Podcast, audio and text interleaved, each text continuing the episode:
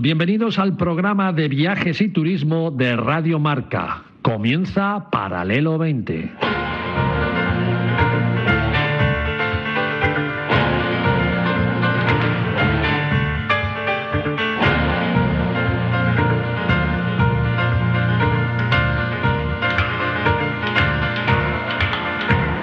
Paralelo 20. Presentado por Marcial Corrales, David Agüera y su equipo de colaboradores.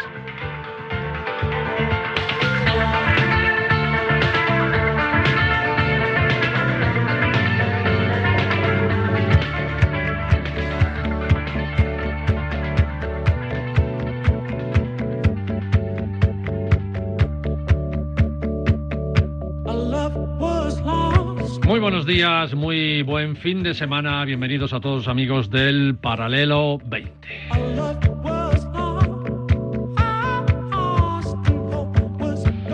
Fijaros, eh, todos, todos los invitados que vienen al estudio de Radio Marca o entran por teléfono para entrevistas son bienvenidos, por supuesto que sí. Y además muy importantes para el equipo de Paralelo 20. Pero hay algunos invitados que nos hacen el honor de, de su visita cuando, cuando ellos visitan España.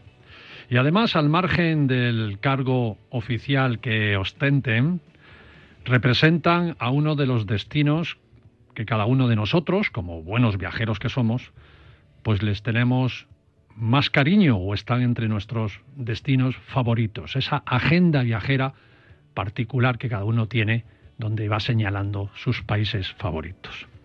Esto es lo que nos ocurre con el invitado de hoy sábado, con don Harris Quitberg, director general del INGUAT, el Instituto de Turismo, y también ministro de Turismo de Guatemala.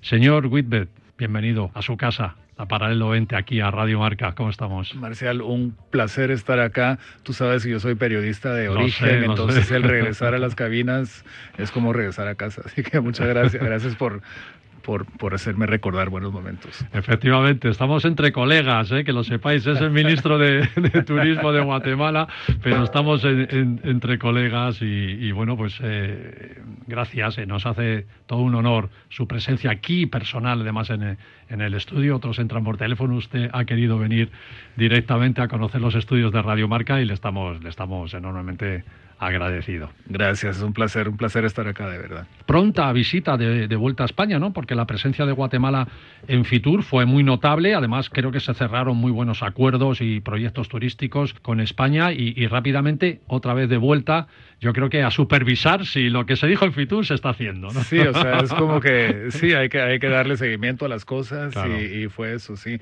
Fitur fue para mí mi, mi debut como ministro, o sea, asumí el cargo tres días antes de viajar a, a España, entonces fue una, un bautizo Fíjate, total eh, eh, impresionante. O sea, todavía me estoy recuperando.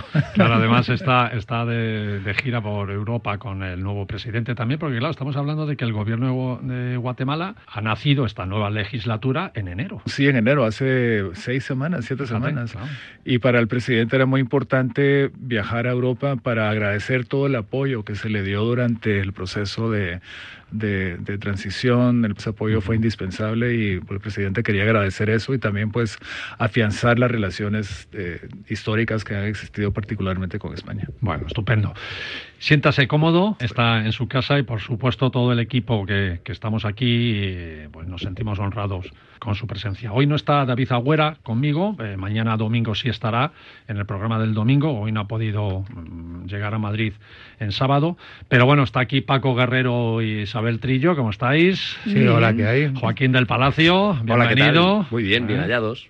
Hoy hemos dado libre también a María Jiménez La Torre y a Begoña Novillo, que estarán buscando buena información sobre gastronomía y planes para que los pasemos genial los próximos días. Y es que eh, tras el post de Fitur viene el pre de Semana Santa, así que hay que buscar muchos buenos destinos, que ya, ya hablemos a, a, Semana Santa y creo que vamos a tener, si no me equivoco, un año eh, muy esperanzador y muy, muy viajero. Eh, Joaquín.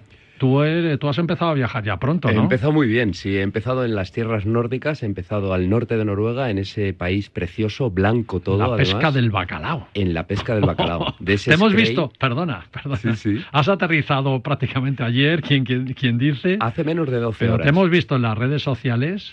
Sí ahí controlando un timón de un pesquero noruego. sobre el mar de Noruega con olas de tres metros. Qué bueno. Buscando ese scray que se presenta en bancos, en grandes bancos, en los que además es, como digo yo, un pez egoísta, en el que solamente nos encontraremos scrays porque otras especies desaparecen cuando llega el gran protagonista. Viene desde el mar de Barents, desde el océano glacial ártico, y se presenta después de mil kilómetros de lucha contra las corrientes en las costas de Noruega Noruega para que nosotros podamos disfrutar de su carne y, de esa pesca que es muy espectacular. Uno se siente más allá del círculo polar ártico como si estuviera recorriendo esos momentos en los que los grandes eh, navegantes noruegos descubrieron, por ejemplo, el Polo Sur, ¿no? como fue, por ejemplo, Admundsen en ese Fran, en ese magnífico barco que había construido Augusto de Nansen, el gran, el gran piloto de los, de los finales del siglo XIX, un magnífico rompehielos de madera que cruje cuando está cabalgando las olas. Y este barco nuestro también crujía. Bueno, ya no lo cuentas después, eh, que vamos a despedir precisamente el programa viajando contigo y pescando. Exacto. te, llamo para el final del programa, aunque tú estás a lo largo de todo el programa conmigo. Paco, Isabel. Pues muy, pues mira, muy contentos porque mm. habemos nieve. Hombre, tenemos una dana ahí de nieve. El cielo, nos está regalando el oro blanco. Los, esquís también crujen sobre la nieve. Eso, como el barco. bueno, ya no lo contarás también, porque yo quiero que viajemos a Guatemala. Y me vais a permitir que mientras despegan nuestros motores del paralelo 20, eh, escuchemos una de las canciones más bonitas que se han escrito de un país. Es precisamente el gran artista guatemalteco Ricardo Arjona, con su canción que es todo un himno, que se titula precisamente así, Mi país. Fronteras de autobús, kilómetros de fe y una novia en el andén. Las calles que vieron mi infancia, la prisa del amor escondidas, el barrio, el fútbol, la vagancia, mis padres, mi niñez, mi inocencia, todo se quedó allí. Mi primer contratiempo, mi primera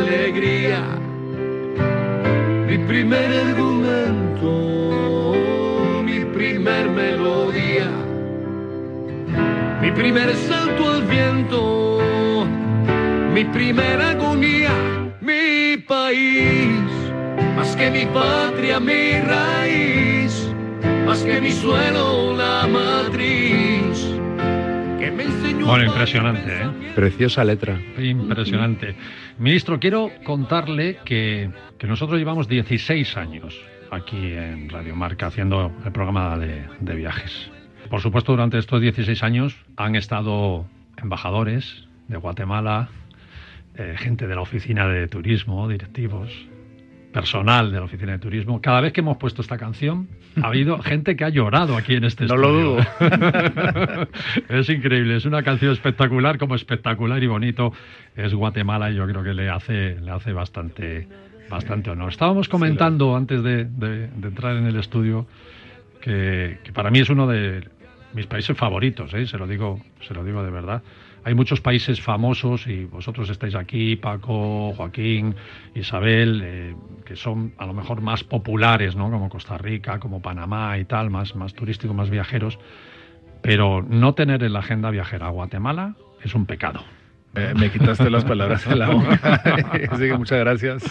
Eh, y es cierto, Guatemala eh, tiene que construir la narrativa sobre el, sobre el país que afuera, afuera de Guatemala es un país que ofrece todo, es uno de los países más megadiversos del mundo, es un país que ofrece naturaleza, cultura ancestral prehispánica, la cultura colonial, la herencia colonial, ofrece gastronomía, ofrece deporte de aventura, ofrece pesca.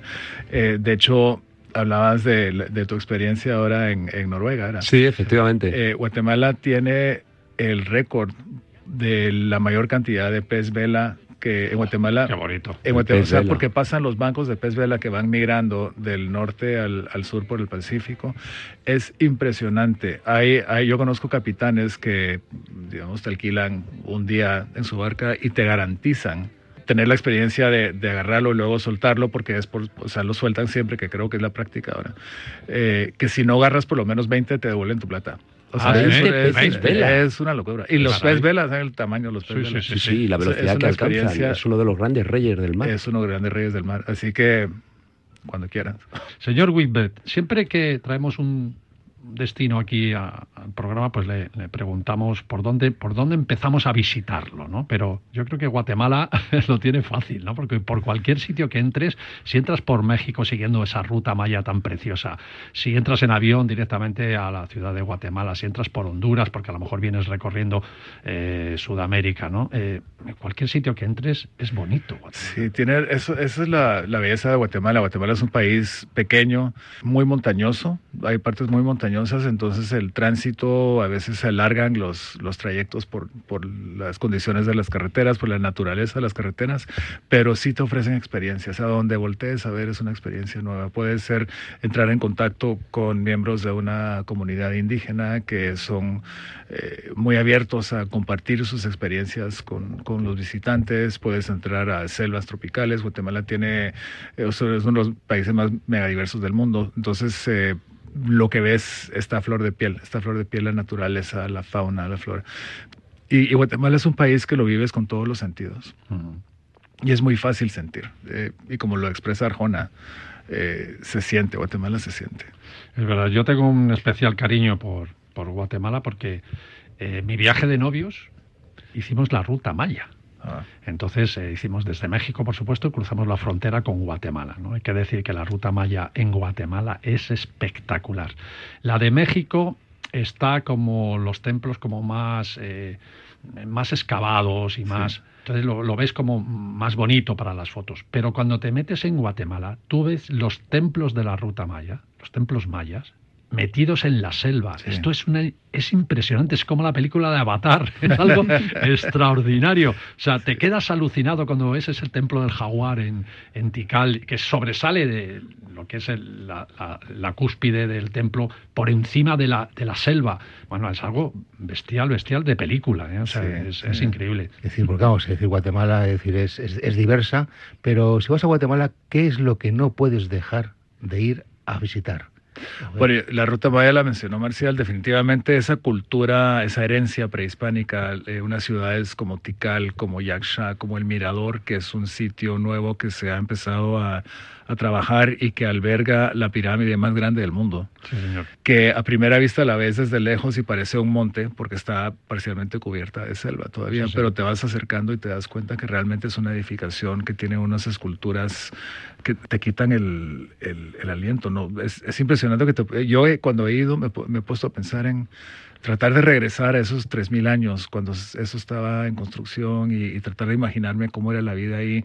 Y luego los arqueólogos me cuentan que de esa pirámide salían unas calzadas enormes que conectaban con otras ciudades y que ahora con la nueva tecnología, eso lo aprendí el otro día, eh, algunos arqueólogos eh, están utilizando tecnología LIDAR, que es Sí. con láser. En 3D. Entonces, entonces sobrevuelan la selva y, y usan sus instrumentos de láser que apuntan hacia la selva y descubren sitios nuevos. Hay más de 1.200 sitios Sí. arqueológicos. Es un programa que te quita todos los árboles y te deja solo el terreno y puedes ver Entonces puedes- cosas que no puedes ver desde el aire. Exactamente. Sí, Entonces, sí. la, la maravilla de ir a la selva es que vas a ver Tikal y eh, el Mirador sabiendo que hay 1200 edificaciones más, por lo menos, que están ahí, que están abajo de la selva. Entonces ahí se me hace, eh, nada, para mí es un viaje mental cada vez que voy a, Tikal. Dicen Así que Mirador puede ser, seguramente, ahora cuando lo, lo, lo excaven totalmente, puede ser la capital del mundo maya, de todo, ¿eh? de todo el mundo Sí, maya. o sea, sí, que- sí, los arqueólogos lo comparan con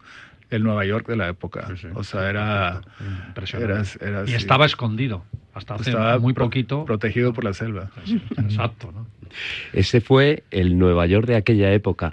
Pero luego también hay otra ciudad de otra época que tiene mucho que ver con los españoles, que es Antigua, que es un lugar con mucha magia, ¿no? Es un lugar con mucha magia, es un lugar que es patrimonio, fue declarado patrimonio cultural por, por UNESCO y es una la expresión de la llegada de los españoles eh, hace 500 años. De hecho, este año cumple 500 años la ciudad, es una ciudad barroca que todavía mantiene su encanto. Lo interesante de Antigua es que sufrió tres terremotos en el siglo XVIII y después del tercero, las autoridades decidieron trasladar la capital al Valle de la Ermita, que es donde actualmente está la ciudad de Guatemala. Ahora, entonces quedó, quedó prácticamente abandonada durante décadas, bueno, cientos de años. Algunas familias se quedaron ahí y son los antigüeños originales, digamos, y muy orgullosos de ser los antigüeños originales, pero el hecho de que la ciudad estuvo prácticamente abandonada durante tanto tiempo hizo que guardara su magia. Entonces caminas entre las, las ruinas de, templos que fueron destruidos por los terremotos y, y que están, están como hace cientos de años. Eh, es, es, mágico. es una ciudad de, colores, además, eh, preciosa. Los hoteles tienen un encanto espectacular. Yo cuando estuve me traje como un horno, aquí lo uso de barbacoa en casa, pero es una como una gran vasija de barro que es un horno que al mismo tiempo calentaba las casas. Es muy curioso. Sí, un mascarón. Sí, un mascarón de estos, ¿no? Es decir, el, mismo horno donde se cocinaba servía de estufa para calentar las casas, ¿no? Y es algo precioso, muy, bonito. Y, todavía puedes ir a algunos hoteles donde tienen esa, esa forma de calefacción y, lo vives como si estuvieras allí. Bueno, pero en Guatemala, eh, por, el lugar donde está, parece ser que frío, frío no hará mucho. No, y cada vez menos, como hemos estado viviendo en todo el mundo. Ese es un clima muy templado, muy templado. Y eso para nosotros ahora es una ventaja porque con el calentamiento global hay destinos en Europa que en verano ya son casi imposibles. O sea, el año pasado se hablaba de, una baja en la cantidad de visitantes a, Grecia y donde porque ya es demasiado calor. Entonces, Guatemala ofrece una opción porque puedes viajar allá, puedes tener experiencias, digamos, ¿verdad? Tenemos, tenemos una época de lluvia y una época de seca. Vale, más, más templado, además más, más constante el, el, clima. ¿no? Fíjate, hablabas de Antigua y hemos hablado de Tikal, Estamos hablando de patrimonios de, la UNESCO, ¿no? Patrimonios de la humanidad. Que un país pequeño como Guatemala tiene un montón de patrimonios de, la humanidad. En, Tikal, cuando vas a, ver esas, esas ruinas mayas, te puedes alojar en otra, en otra ciudad que es muy bonita, que es Flores, ¿no? Eh, y estás enfrente del lago, del lago Petén. También todos los hoteles que dan al lago son hoteles con encanto. Por las mañanas eh, te levantas y, escuchas un montón de pájaros y de aves que alrededor, porque claro, estás ahí en, medio de, la selva, ¿no? Y luego ah. Antigua, fíjate. Lo aves como el quetzal, ¿no? Como el quetzal. Que pasa por ser el, ave más bonita del mundo y es el ave de Guatemala. Es el ave nacional. Y, no me marcho sin irme al lago Atitlán, por supuesto. Bueno, eh, estamos hablando de esto es la joya. Qué experiencia, ¿eh? El lago Atitlán. El lago Atitlán es muy es muy misterioso. Es un lago que tiene más o menos 148 kilómetros cuadrados de, de, extensión y tiene más de 300 metros de profundidad. Fue provocado por una una erupción volcánica que fue tan grande que han encontrado rastros minerales de esa erupción en Panamá y en, en, la Florida, en Estados Unidos. porque todo el lago es un cráter, ¿no? Y se formó este enorme cráter que ahora es el lago de Atitlán. Se fue poblando con, los, con el paso del, de, de, los años y ahora actualmente hay más de 12 poblados indígenas alrededor del lago. Y son comunidades que viven de y con el lago. Hay una conexión muy práctica, muy material, pero también muy mística con el lago de Atitlán. Y ese misticismo se, se, siente, es palpable. Cruzas el lago en, barco y llegas a estas, a estas comunidades indígenas y es que vives eh, lo que es la auténtica Guatemala, ¿no? con sus ponchos, con sus sombreros, con sus colores y cómo, cómo están viviendo y, es una experiencia. Además, eh, ese cráter sigue rodeado de un montón de volcanes, ¿eh? o sea que el paisaje es espectacular. Del lago Atitlán, que está a casi 1500 o más de 1500 metros de altura sobre, el nivel del mar, o sea que estaba en, lo alto, alto. ¿no? Pero claro, hay una joya, hay una joya que es Chichicastenango. El mercado. El mercado de Chichicastenango. Ahí esto es vivir auténticamente lo que es el mundo indígena de Guatemala, algo espectacular. Y eso es muy interesante porque realmente se ve ahí el choque de culturas cuando llegó, cuando llegaron los españoles a Guatemala que traían eh, eh, la, religión católica y eh, construyeron iglesias, la iglesia de Santo Tomás está en Chichicastenango, pero permitieron que los indígenas mantuvieran sus propias tradiciones. Entonces, en la iglesia de Santo Tomás, por ejemplo, hasta la fecha ves el rito católico y al lado ves los rituales mayas. Maya, sí, sí.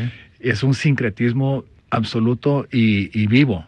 Y la única, es la única, para mí es la única forma en que se logró que estas dos tradiciones religiosas se mantuvieran, porque, o sea, eh, se mantuvieran sin conflictos entre las comunidades. Entonces es, es maravilloso que realmente sientes esa, esa expresión de, de arraigo cultural eh, muy latente y es hermoso. Eh, son dos formas de celebrar completamente diferentes, ¿no? La, la celebración maya normalmente las iglesias mayas no suelen tener bancos, ¿no? la gente está más en el suelo, ponen velas delante de muchos colores, cada uno de los colores representan pues un deseo, el amor, el dinero, tal, la salud, ¿no? y, y rezan además en maya y, tú estás ahí sentado y estás diciendo, bueno, esto es una película, esto es una película eh, a la que estoy siendo el protagonista, ¿no? Viendo cómo, y además se llena, claro, como está lleno de velas, se llena todo, toda la, iglesia de, ese, de un humo. Es un rito único. entra la luz por las ventanas y tú dices, bueno, esto es mágico, ¿no? Mágico. No te deja, no te suelen dejar hacer fotos, ¿verdad? No, no, y hay que ser muy respetuoso. Sí, hay que por, ser muy respeto. bueno, algo impresionante. Esto es todo Guatemala, es que cada ciudad que vemos, cada viaje que hacemos dentro de Guatemala, tenemos este, este sentimiento, esta sensación de que estamos realmente viendo un destino único. ¿eh? Yo de todos los países que conozco, mucha gente le gusta pues más Perú, le gusta, pues no sé, Ecuador y tal, pero yo desde luego me quedo, me quedo con, Guatemala. Y además tengo un arraigo especial, ¿no? Porque mi hija es antropóloga, está en México, en la Universidad de ah, México ahora, y estuvo en Tikal estuvo en Tikal y estuve, yo no sé si estuvo en, Mirador incluso, ¿eh? Eh, haciendo excavaciones antropológicas y, ella tiene un cariño también muy especial. Luego también estuvo en Livingston buceando y todo esto en la costa, ¿no? Que, porque hay playas en Guatemala que podemos aprovecharlas también. Sí, hay playas. Livingston es la parte del Atlántico. La, la salida que Guatemala tiene al Atlántico es relativa pequeña, pero es muy rica. Culturalmente es muy rica. La, la comunidad garífuna, que es una de las 25 etnias que existen en Guatemala, es muy rica, una cultura eh, que se expresa con música, con danza, con gastronomía. Es, es fabulosa y es muy, muy dinámica, o sea, es, es, una maravilla. Es muy diferente a lo que ves en el resto de Guatemala. Es una maravilla. Hablando de, de Fitur, eh, muchas reuniones, mucho trabajo, eh, tres días nada más llegar al tercer día. Seguro que le metieron, señor ministro, aquí un montón de reuniones. Todavía no me recupero. Todo para promocionar Guatemala, evidentemente como destino turístico, porque es uno de los principales, yo creo que es uno de los principales destinos de, de América Latina, pero también con mucho apoyo ¿no? de España a Guatemala. A nivel turístico vamos a hablar, ¿no? Esa, esa compañía Iberia que tiene ese vuelo directo que, que, es la puerta de entrada a Europa para los guatemaltecos y al revés, ¿no? Sí, es eh, la relación con Iberia es fundamental. Ellos tienen un vuelo diario, o sea, siete días a la semana hay un vuelo que directo, te subes en Madrid, te bajas en Guatemala y es un vuelo que ha sido muy exitoso. Iberia tiene larga, larga tradición con Guatemala. Ellos comenzaron a volar. De hecho, yo recuerdo de chico ver el, el DC-10 enorme de Iberia que aterriza. Mi avión favorito, el DC-10. ¿eh? Somos de una época entonces. Sí, ya, no, ya, no, ya nos eh, balconeamos ahí con la edad un poco, pero bueno pero, pero sí es, eh, hay una larga tradición ahí y justamente ahora en este viaje que hice a Madrid firmé un acuerdo de cooperación con Iberia para incrementar los esfuerzos de, de mercadeo conjunto y nos va a permitir vender Guatemala en cinco mercados europeos, porque como bien dices, Madrid es como el embudo, es como la puerta de entrada a Europa y, y es muy importante. Guatemala tiene que mejorar su conectividad aérea. Actualmente tenemos el vuelo de Iberia, que es el que, el que nos conecta con Europa. Quisiéramos más y a eso lo estamos apuntando, pero lo que tenemos que hacer es, eh, es comunicar más sobre el país, como comentábamos antes, y también hay un esfuerzo, habrá un esfuerzo muy grande en este gobierno para, para mejorar la infraestructura del país. bueno, de hecho con la ONU se ha desarrollado ahí una guía de de inversión en turismo eh, que también la presentaron en Fitur, o sea, muy sí, sí se presentó, nivel internacional. Claro. Sí, se presentó en Fitur y ayer durante la visita del presidente Arevalo a, a España, pues visitamos al secretario general de, de ONU y se ratificó ese compromiso para trabajar la guía del inversionista para, para atraer más. O sea, Guatemala tiene todo, o sea, el producto en bruto lo tenemos, tenemos lo que hemos hablado, la, naturaleza, la gastronomía, la cultura, el, el, destino existe.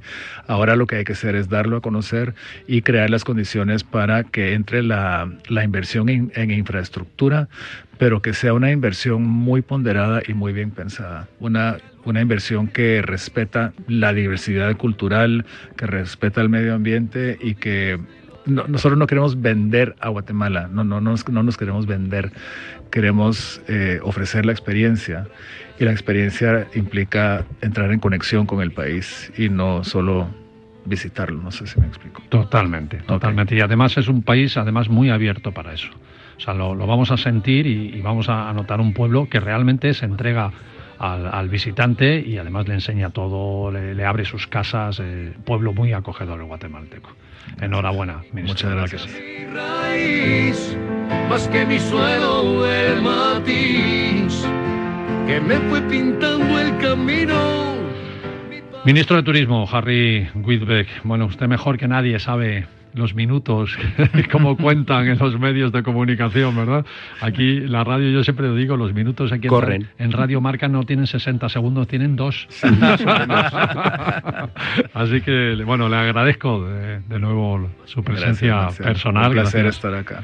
Y bueno, ponemos nuestros micros, por supuesto, a disposición de todo su equipo, del equipo de España, que lo está haciendo muy bien. Lo hacen excelente. Saludamos a Carlos Medrano, a Laura, que, que, lo trabajan muy constantemente. muy bien, sí. Y bueno, desde aquí les queremos saludar porque son los culpables también. Y por supuesto, la embajada de que tengamos esta entrevista con usted. Pues muchas gracias y espero verlos en Guatemala algún día y traigan sus micrófonos. Bueno, a ver si, a ver si podemos hacer un plan, un, un buen diseño de esto. ¿eh? Que Radio Marca y Marca, el periódico, son muy leídos por los guatemaltecos. Muchas gracias, ministro. Gracias a ustedes. un, un gran abrazo.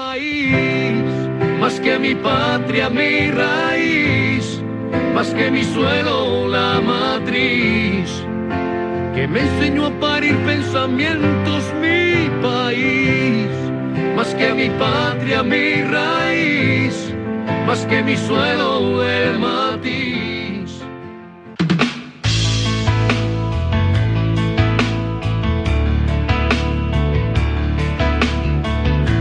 Antes de irnos a, a, publicidad, dejadme que os cuente que la corporación empresarial del grupo Barceló, Aboris, plataforma de grandes tour operadores del panorama turístico español, nos quiere presentar hoy a Japón como uno de los destinos más exóticos de la programación que tiene el conocidísimo tour operador de grandes viajes Katai. Es que Japón dicen que es el país de la armonía donde las antiguas tradiciones se mezclan con, con un estilo de vida moderno y muy muy actual.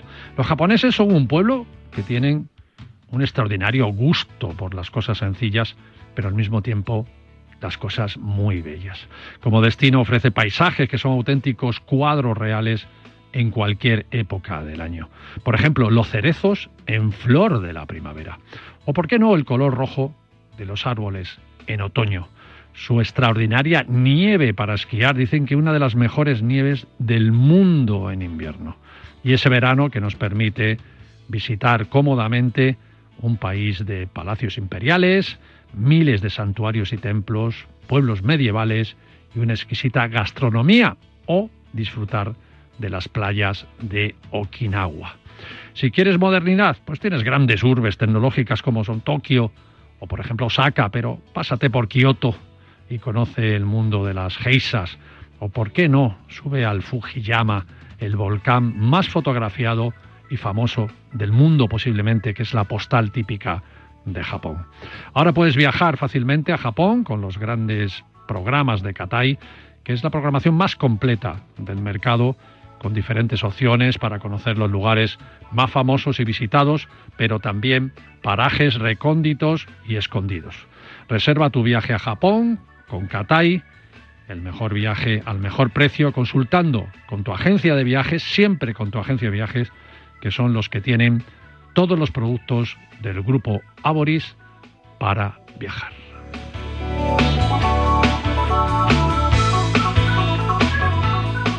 Un viaje diferente con Paralelo 20. ¿Qué tal, vecino? Oye, al final te has puesto la alarma que te recomendé. Sí, la de Securitas Direct. La verdad, es que es fácil que puedan colarse al jardín saltando la valla. Y mira, no estábamos tranquilos. Lo sé. Yo tuve esa misma sensación cuando me vine a vivir aquí. Protege tu hogar frente a robos y ocupaciones con la alarma de Securitas Direct. Llama ahora al 900-103-104. Recuerda, 900-103-104. Las apuestas de goles llegan a Radio Marca. A la una de la madrugada llega Javi Amaro y las apuestas de goles a la sintonía de Radio Marca. 30 minutos de actualidad deportiva, consejos claves y análisis para apostar con responsabilidad y la mejor información de la mano de los mejores analistas.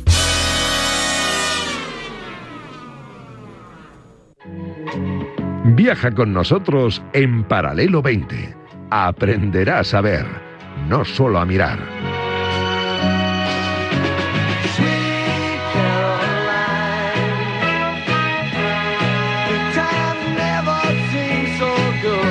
Bienvenido de nuevo amigos después de este pequeño corte publicitario. Y esta es la sintonía que nos hace esquiar, bueno, nos hace bailar, nos hace movernos, mover la cabeza, nos hace tomar, tomar, ¿no? Como dicen los sudamericanos, tomar en esas noches de post-esquí, ¿no? Después del esquí del... ¿Del apres-esquí? Apres-esquí, del apres-esquí. Nos vamos a ir a algunos sitios de, de drinkings y con esta musiquita de fondo extraordinario, ¿no? Y además hay una, luego te lo contaré, hay una terraza eh, Edelweiss justo a pie de Sierra Nevada. Sí. Que abre eh, hasta las 10 hasta las 9 de la noche y cierra siempre con esta canción. Cuando suena esta canción, todo el mundo se tiene que ir. Todo el mundo se tiene que ir, pero bueno, seguimos de marcha, que hay mucha marcha cuando, en Sierra cuando, Nevada. cuando cierras las pistas, pues te vas a la terracita a, a, a, mover escrito. Claro. Oye, Sierra Nevada, que va a salvar la temporada, ¿eh? Sí, no, Sierra no, Nevada ha sido la estrella del año, yo creo. Prácticamente la estrella del año. Eh, ha salvado eh, momentos duros de poca nieve, momentos de barro cuando cayó una lluvia hace un par de semanas. Y ha salvado la prueba FIS, que ha dicho que sí, que se puede eh, hacer la Copa del Mundo de bueno. SBX, de Snowboard Cross, bueno. y además doble, tanto femenina como masculina, que eso es una cosa que ya lo llevan haciendo el año pasado. Bueno, ahora hablaremos con alguien de, de, Sierra Nevada. Sí. ¿Qué, ¿Qué, os iba a decir? A ver, Dana, la Dana, la Dana, viene nieve, a ver, ya está nevando. Ya está nevando. Todo lo que te pueda contar de parte de nieve va a cambiar hoy sábado, mañana domingo y el lunes va a cambiar, o sea, que, que da igual lo que te diga nieve, va a venir nieve. A, a, 700, ah, a 700 metros ya sí. está nevando. Está o sea, nevando es muy sí, buena sí. señal. No hay muy, que esperar a. No, no, no. Están mejorando todas las pistas. Tenemos un parte de nieve más o menos eh, mejorado como la semana pasada. La pinilla, eh, por ejemplo, ya. La abierto, pinilla abierto. En Madrid, en Madrid sí, tenemos la pinilla. Esperamos que se implante un poquito más el frío y se implante lo que es el invierno y tengamos, tengamos ya nieve. Porque puede ser una de las mejores Semanas Santa si, como dice Paco, la gente cambia ese chip y no piensa en playa, sino piensa en frío y montaña. Yo creo que este año el, el chip, por lo que yo pienso, creo que va a cambiar.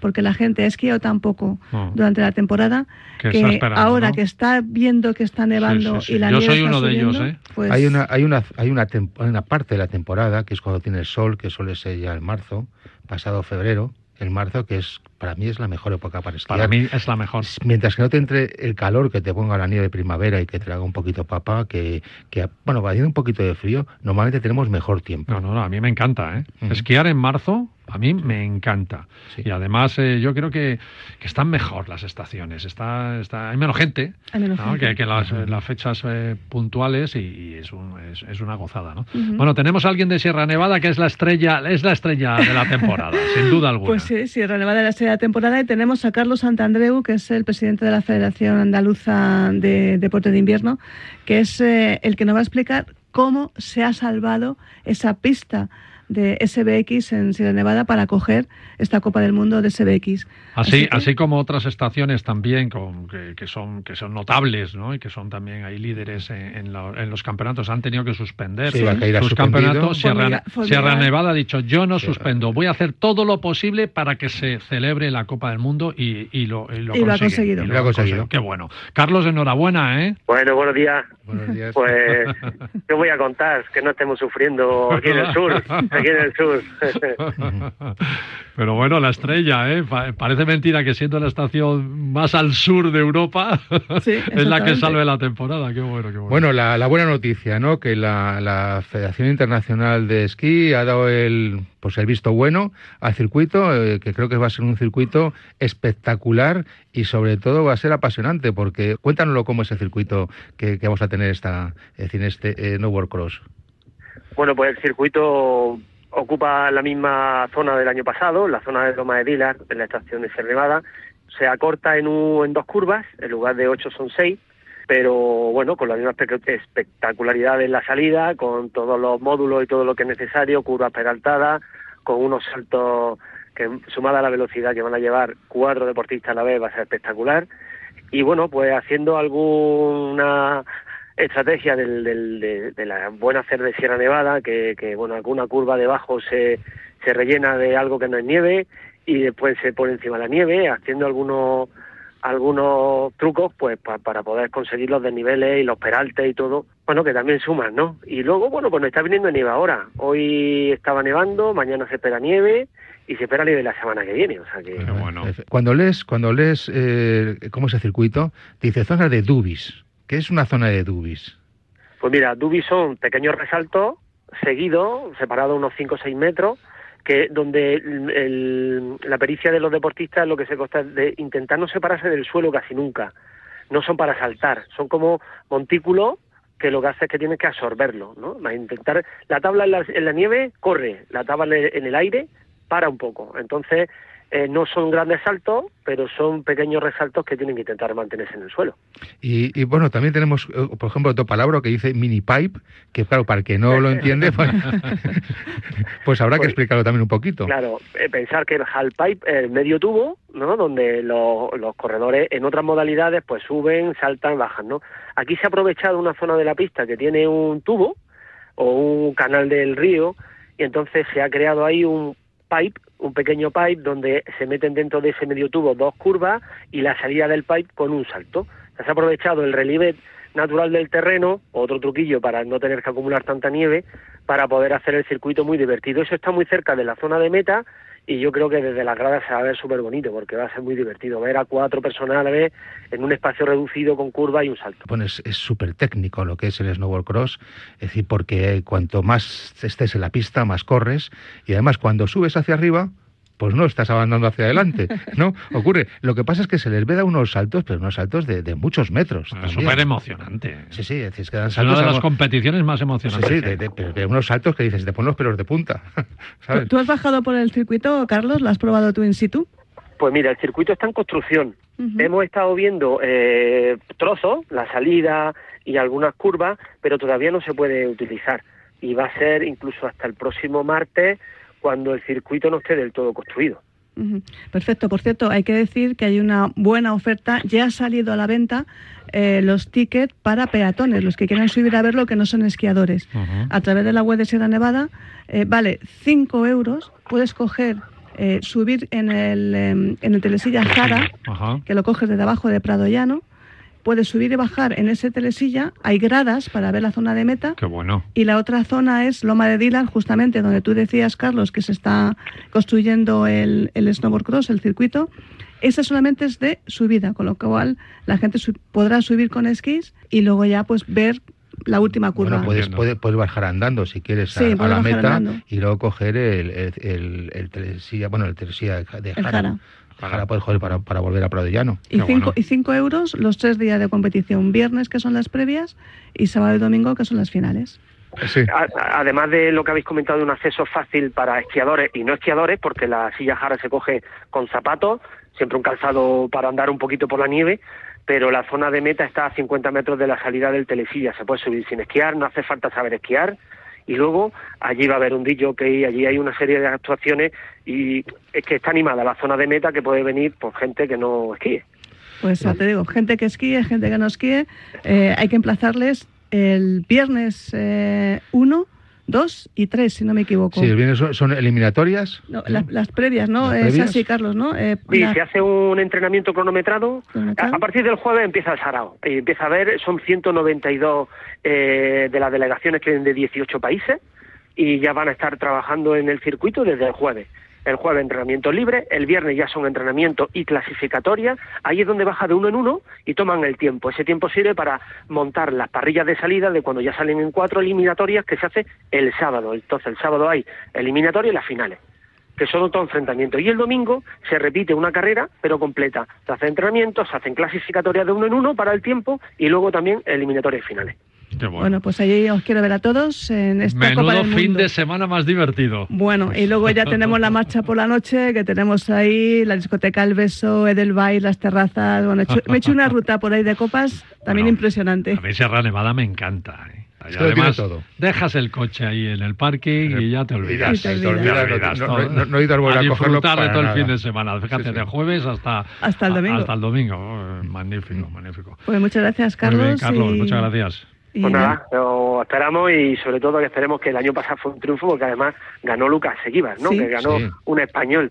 A ver si el equipo nacional viene fuerte y repetimos, repetimos el sitio. Va- ahora mismo va sexto, así que puede tener posibilidades. Va sexto del mundo. Del mundo. Sexto del Siempre mundo, la casa, la casa ayuda, ¿eh? Tener cerca los suyos, que, que no- que no- donde compiten ahora en Georgia, por ahí tan lejos, está. Nada. por aquí estamos todos, aquí estamos todos y hay que El- le pegamos como un empujoncito. El, ja- el jam- el jamoncito, los boquerones en vinagre, el- el todo, palo- palo- esto ayuda. El palo cortado. El palo cortado.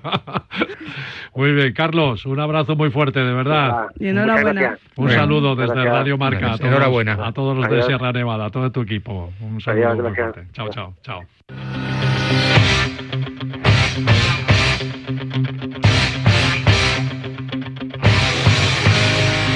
Bueno, ya que Paco y Chiqui nos dan aquí buenas noticias, los amigos de Travelzoo también tienen muy buenas cosas que decirnos. Han seleccionado esta semana auténticos chollos para viajar por España y por el mundo. Tomad nota de las ofertas de Travelzoo que en esta semana nos han pasado chollos que no superan los 350 euros. Fíjate, puedes viajar, os vais a quedar alucinados. Mira, tomad nota, por 199 euros Precio total para dos personas, o sea que es un viaje de menos de 100 euros por persona. Te ofrecen ir al Cabo de Gata durante tres días y alojarte en media pensión en un hotel frente al mar a las puertas del Parque Natural de Cabo de Gata, Níjar, que seguro que tú lo conoces. Sí, claro. Joaquín. Más barato que quedarte en casa. Total, ¿no? Sí, la playa del. Toyo, que está muy conocida. Y, y ya ves, menos de 100 euros los tres días, con media pensión. ¿eh? Increíble, vamos. Increíble. Además, si quieres llevarte a tus niños por solo 35 euros más, también en media pensión por 35 euros más. ¿eh? Increíble, imbatible. Pero bueno, consulta las fechas donde se puede aplicar esta oferta. Como imbatible también es irte de vinos por La Rioja. Paco, ya te estoy viendo ahí sacando tu agenda, ¿eh? Por supuesto que sí. De vinos por La Rioja, visitando bodegas y disfrutando de catas. El precio, ¿quieres saber el precio? Claro, claro. 179 euros para dos personas también, o sea, divide entre dos. 179 euros, incluye tres días de viaje, alojados en un hotel vinícola, el Real 200 Monjes, que es un monasterio convertido en hotel, y el primer hotel integrado en una bodega. Pues ahí vas a estar tres días por este precio, que es otro super chollo de. Un chollo, vamos de a, a- a- ¿a cuánto sale el chato? ¿A cuánto es la cata, no? Porque te, te incluye catas de vino. Aquí, ¿eh? Madrid- aquí- que- aquí desde Madrid le llamamos chato. Bueno, toma nota que está disponible desde ya hasta el mes de agosto. ¿eh? de Pues este claro que año. tomo O sea nota, que vamos. tienes ahí para, para escaparte. Venga, vamos a un viaje con avión incluido. Este para aquí para la Isabela y para mí. Lo siento, chicos. Eh, Vosotros ahí a- Al en, chato. El, en el coche, al chato. Nada, nos vamos a Mallorca. ¿eh? Nos vamos a Islas bien. Baleares. Sí, perfecto, Chiqui, me gusta. ¿eh? ¿Puedo puedo ir yo también? No. Por 239 euros. Como está tan barato, lo vas a pagar tú. Venga, hecho, hecho. 200 239 euros por persona. Tú pagas 239 y otros 239, porque tiene el avión incluido seis días Bueno. No, de, no creer. de Seis días. Seis días. En Mallorca. En Mallorca. tirado, vamos. Con Seis avión. días, frente al mar, en la playa de, de Strens, que está eh, al sur, al sur de, de- de Mallorca. En media pensión, además, también. ¿No no quieres, quieres más? Media pensión, seis días. y además es válida para Semana Santa. Fíjate. Ya, Buah. si es que no pedís, no Ideal, pedís. vamos. Así que consultar disponibilidad, porque claro, en una oferta como esta, Isabel, nos tenemos que dar prisa. Ya, porque, yo ya estoy porque se acaba, ¿eh? Que se acaba. Y hablando de correr y de prisa, un viaje para disfrutar de la Fórmula 1 en Barcelona, en el Campeonato del Mundo de Montmeló. Tienes ahí 349 euros. 349 euros. Hemos dicho que no íbamos a pasarnos de 350. ¿eh? 349 euros. Pues es todo lo que necesitas para irte a Lloret de Mar, al Hotel Oasis Park y durante tres noches en media pensión tienes también el acceso con entradas a la Fórmula 1 durante los tres días al circuito ahí de Fórmula 1 a la zona a la zona de Pelús. Así que si no tienes coches, además, imagínate que te vas en el AVE, vas a Lloret y tal, ahí en un Uber y tal, y dices, oye, yo no tengo coche para ir al circuito. Pues el hotel además te lleva todos los días desde el hotel al circuito por un pequeño suplemento, eso sí. ¿eh?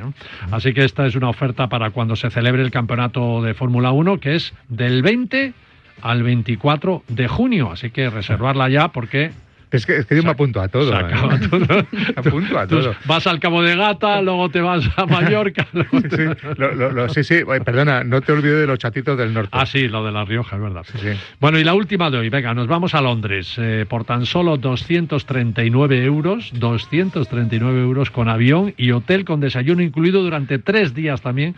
Y si quieres estar más de tres días, pues puedes hacerlo. Esto es válido para viajar a partir de marzo de este año, durante todo el año, y hay variaciones de precios, más que nada por la tarifa aérea que va variando. Así que seguro que durante todo el año podrás disfrutar de esta oferta.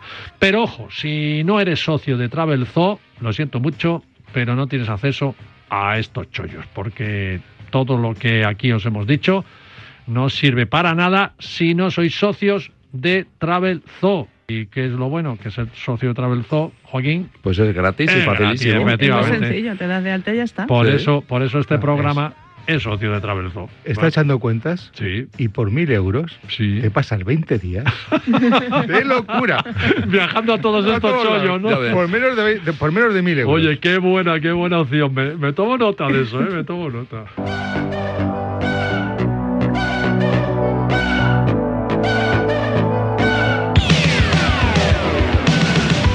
La memoria de los sentidos, con Joaquín del Palacio. Joaquín del Palacio, lo siento mucho, amigo, pero hueles a bacalao. Sí, y huele bien además el bacalao. No lo disimules. Porque, porque lo tienes allí constantemente, ¿cierto? Tanto es en el barco... Que, es que acaba de aterrizar. Sí, sí, no hace 12 horas. No me digas. Sí, sí, sí claro. Y no, no te ha dado tiempo horas. ni a pasar por la ducha. No, no claro. Vengo con los zapatitos todavía de allí, con todo el olor del bacalao. Eso, eso es que lo has disfrutado a tope. Es que es un viaje... Tope a tope. Por aire, tierra y mar. Fíjate. Empezamos con ese primer vuelo hasta Oslo, con el aterrizaje ya entrando en Oslo y viendo totalmente blanca la ciudad y podemos decir casi que en blanco y negro, ¿no? Ese cielo gris, todo cubierto de nieve. Menudo ayuntamiento, y lo que tiene, no, menudo ayuntamiento tiene Oslo. ¿eh? Y menudos museos, sobre barcos también, vikingos, el Fran, el de Thor Heyerdahl. Bueno, pues eh, de allí eh, volvemos a tomar otro avión hasta Bardufoss. Eso ya es meterse en el Gran Norte, eh, más allá del Círculo Polar Ártico. Estamos eh, hablando de 69 grados latitud norte y muy cerquita ya está ese puerto de Ushuaia al que llegamos a través de autobús.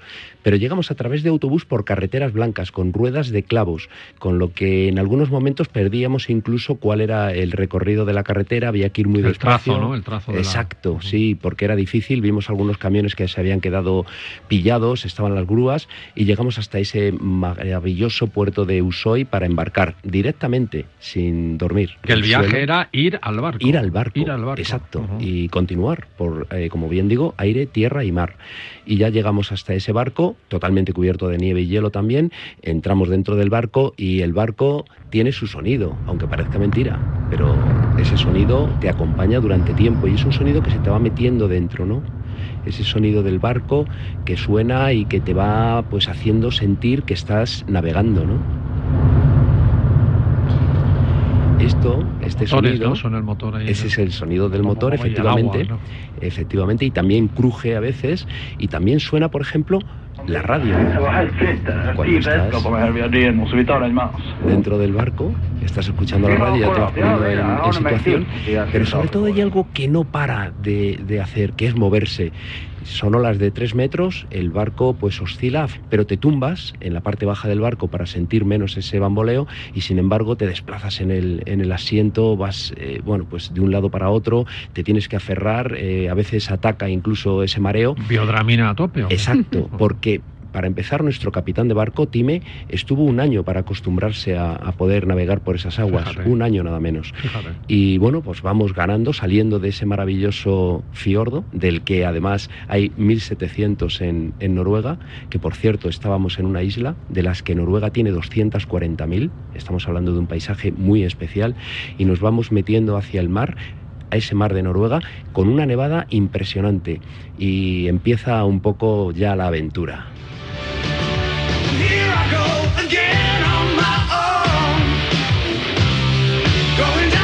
¿Esa música llevabais en el barco? Esa música sonó en el barco. Qué bueno, Efectivamente. el capitán era un crack absoluto. Y me explica, eh, lleva tres pantallas. Una pantalla es la situación de satélite, donde está precisamente el banco, donde están los otros barcos que se van acercando y el momento de turno que tiene uno que respetar. Uno ya va viendo que hay uno más cerca, que hay uno que ya está pescando y el que se va acercando. Entonces son como tres horas de navegación hasta el lugar del banco. Está bien metido en el mar, el mar sigue azotando, parece que ya empieza a clarear el día y nos acercamos hasta ese lugar aproximadamente a las 7, 8 de la mañana y también me cuenta que tiene otra pantalla que es la brújula, una brújula muy precisa y la más importante de todas las pantallas es la tercera, una pantalla que es el sonar. Ese sonar lo que hace es buscar el banco, te, identifica el tamaño del banco, la densidad también de, de, peces y el tamaño medio de los, de los pescados que hay. Entonces él se acerca, eh, tira las redes, estamos allí un tiempo buscando el lugar, buscando el lugar más preciso. La tripulación del barco son ese capitán, Time, y otros tres marineros que son pescadores. Entonces, entre ellos, pues bueno, van tirando redes, van lanzando constantemente el viento, constantemente la temperatura bajo cero, ya ha parado de llover, hay claridad, pero no para de moverse el barco. Entonces, allí seguimos buscando el Scray. El scray es un pescado, es un bacalao que viene del océano glacial ártico, esa parte del mar de Barents que está ya tocando la zona de Rusia, recorre más de mil kilómetros a contracorriente para venir a desovar a las costas de Noruega. Y hay que buscarle, es algo salvaje, es la naturaleza, pero nuestro capitán es muy preciso, él lanza las, las redes y es capaz de una sola lanzada de redes levantar 20 toneladas de scray. ¿Qué me dices? 20 toneladas de scray, es impresionante. Él ¿Pero estaba el contento. es una clase de bacalao? Sí, es un bacalao que oscila... ¿Más distinto. Bueno, es muy, es muy especial. Hablan del bacalao más rico, del bacalao más exquisito.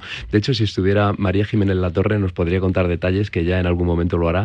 Y es eh, además un pescado que es eh, pues muy útil para mucho tipo diferente de cocina. Allí estuvieron luego posteriormente haciéndonos una serie de platos que pudimos disfrutar.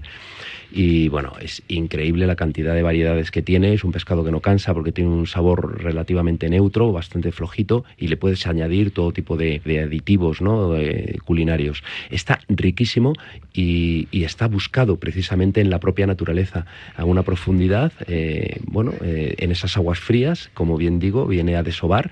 Empieza la temporada más o menos en enero, a finales, y termina en abril. Baja un poquito más, más al sur de las Islas Lofoten, nosotros estábamos más al norte, y a la vuelta también se le puede seguir pescando, pero el momento más rico es cuando él desciende, porque viene cargado, viene cargado con las huevas, viene cargado de grasa, de energía, y cuando sube, pues ya sube más desgastado. Entonces se pierde un poco de, ese, de ese, poder y de ese sabor, ¿no? Pero bueno, estamos hablando de un, de un pescado que es eh, uno de los reyes del mar, que es natural y algo que, bueno, que merece la pena, ¿no? Eh, en este barco, que como bien os decía yo, es un barco que tiene 20 o 21 metros de, eslora, 7 de manga, un barco antiguo que ya tenía eh, timón, como hemos podido ver, al, que, las redes, al que yo estuve pilotando el barco. Un rato, sí, y, bueno, pues eh, luego ese ese pescado, una vez que se tiene, esas 20 toneladas se llevan a la factoría. Y es muy curioso. En ¿Solo, ¿Solo pescan Scray? Solo Scray. En este momento es que el Scray muy buena pregunta. El scray es un pescado que va en grandes bancos y entonces desplaza a cualquier otro mm. habitante del mar. Él se alimenta básicamente de moluscos, de cangrejos y también de arenques u otro pescado pequeño y es muy, podemos decir que muy protagonista, es un poco egoísta porque ocupa esas zonas, eh, unas zonas de, desnivel. Todos los demás especies se, van, Efectivamente, estos grandes bancos son muy impresionantes cuando vienen incluso pescados más grandes, peces de, de mayor tamaño, pero se van, porque los grandes bancos impresionan, son como grandes masas que provocan una oscuridad, provocan un tamaño como si fuera un solo gigante, ¿no? El que se desplaza por el mar. Ellos ocupan esas zonas, los barcos salen a la pesca y luego se va a la factoría. En el puerto, una vez que retornamos, después de nueve horas de jornada, fue una jornada breve relativamente porque Time, el capitán, eh, fue muy acertado. Además, me dio las gracias por la suerte que, le habíamos dado, ¿no? Por, por esa compañía, ya que de una sola vez había conseguido 20 toneladas de, de pesca. Nos acercamos hasta la factoría, allí se descarga, se despieza, se va separando, se sala una parte y hay una cosa muy curiosa que es los niños cortadores de lenguas. Eh, las cabezas están cortadas y una vez que ya se ha hecho previamente un proceso en el barco, ¿no? En la parte baja del barco se ha hecho un proceso de preparación de, de cada uno de los pescados, mano a mano, o sea, mano a mano, y uno a uno. Y luego ya una vez descargados en la factoría se sigue procesando, hay una gran fila de, personas que trabajan allí, algunos de ellos son españoles, pero lo más curioso son esos niños, niños de unos 10 años que cogen la cabeza pinchan y cortan esas cocochas, las sacan, que es la parte más rica. ricas. Y estos niños, además, es un detalle buenísimo porque trabajan por horas, muy poquito, porque tienen que estudiar, les pagan por ese trabajo y eso les sirve a ellos para tener esa responsabilidad, ese conocimiento y esa educación sobre el trabajo. Que no es una explotación de niños. En ningún momento. Es algo muy educativo, muy formativo, muy bueno porque les sirve a los niños para tener ese ahorro, para tener esa conciencia sobre el dinero, que me pareció un detalle excelente. Pero a la vuelta, cuando salíamos de allí, nos encontramos con una avalancha que bueno, estamos en plena naturaleza, en un lugar que es totalmente blanco, totalmente gélido, bajo, bajo cero, y ese momento de, nieve que tanto les gusta a nuestros compañeros, allí lo tenemos constantemente. El mar es un mar con un color muy especial, tiene un color cuando se le ilumina por el sol como si fuera azul turquesa, y esa noche, esa noche larga del Ártico muchas veces se convierte en la noche verde, porque tienes la oportunidad de ver la gran aurora boreal que a nosotros nos visitó entre las nubes una de las noches. ¿Aurora Boreal tuviste? Sí. Para un viaje ya, el broche de oro, ¿no? Y la, y, la noche se completó con otra noche con luna llena, iluminando esas costas totalmente llenas de nieve hasta la línea del mar, con el mar azotando en la misma costa, esa luz de la luna, ese sonido del mar y esa imagen de la costa totalmente blanca. Eso sí, un viaje duro, un viaje de aventura, un viaje con poco sueño. En tres noches, diez, horas. Si el capitán tardó un año en adaptarse al barco, ¿tú? Yo nada, yo estaba todo el tiempo allí agitado como si estuviera metido dentro de una batidora y afortunadamente soy un gran navegante y no me mareé. Pásanos, pásanos fotos de... Sí, por supuesto. seguro que estás ahí con un scray. Estoy ahí con el mono. Nos dieron un mono además de pescador, como si fuera de pescanova, ¿te acuerdas? Bueno, amigos del Paralelo 20, Paco y Chiqui, gracias. Joaquín, magnífico viaje, magnífica experiencia. Gracias también, ministro de Turismo de Guatemala, que que le hemos tenido en la primera parte y por supuesto tenía cosas que hacer hoy, hoy sábado porque siguen ahí con el, con el presidente y se marchan ya para Guatemala y se ha querido despedir de España precisamente en nuestro programa, así que se lo agradecemos de nuevo mucho. Eh, mañana, mañana sí estará aquí David Agüera y tendremos el programa del domingo, así que nos digo adiós, os digo hasta dentro de unas horitas. Venga, chao, chao.